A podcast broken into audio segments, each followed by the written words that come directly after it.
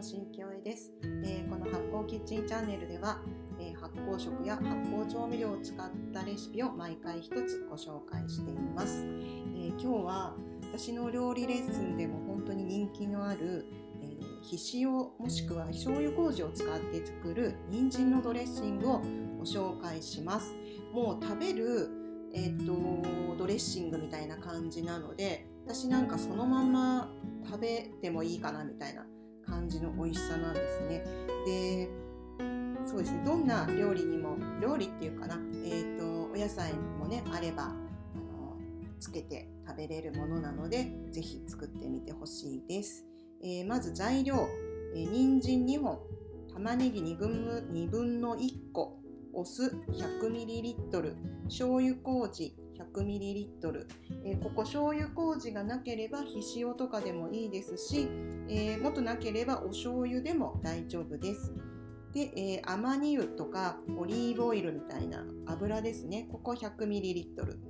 で、蜂蜜、アガベシロップみたいなちょっとお砂糖じゃないものの方がなんかいいかなと思うんですが、えー、メープルシロップとかね、そういうものを大さじ2で甘酒大さじ2です。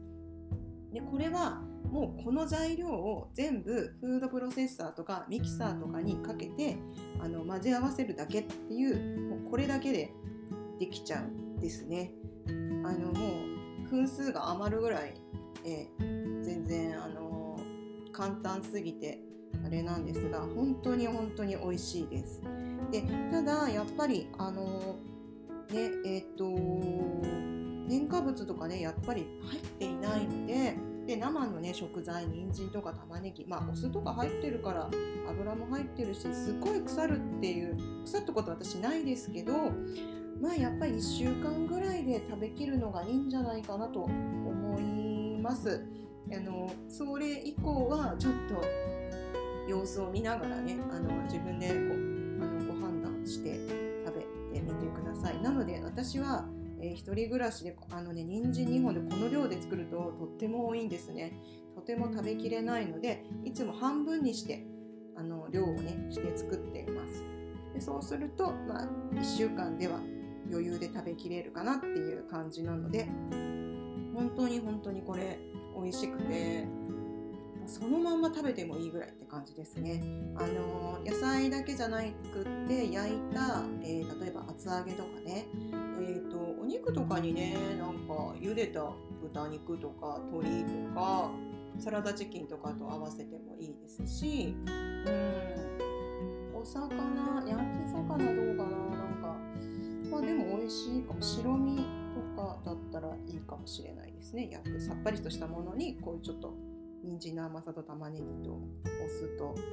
麹と割とこの蜂蜜と甘酒入るのでちょっとほんのり甘めっていう感じですかね。尖った甘さではないです。ぜひぜひあの野菜がねああの蒸したねあのお芋とかこの時期はとっても美味しいと思います。あのちょっとね3今3分34秒とか56秒なんですがちょっと時間が早すぎるかなと思ってどうしようかなと思ったんですけどまあたまにはこんな短いのもですよね。ぐだぐだ私の雑談を聞くよりはいいかと思うので今日はこの絶品人参ドレッシングをご紹介しました。是非是非作ってみてください。それではまた。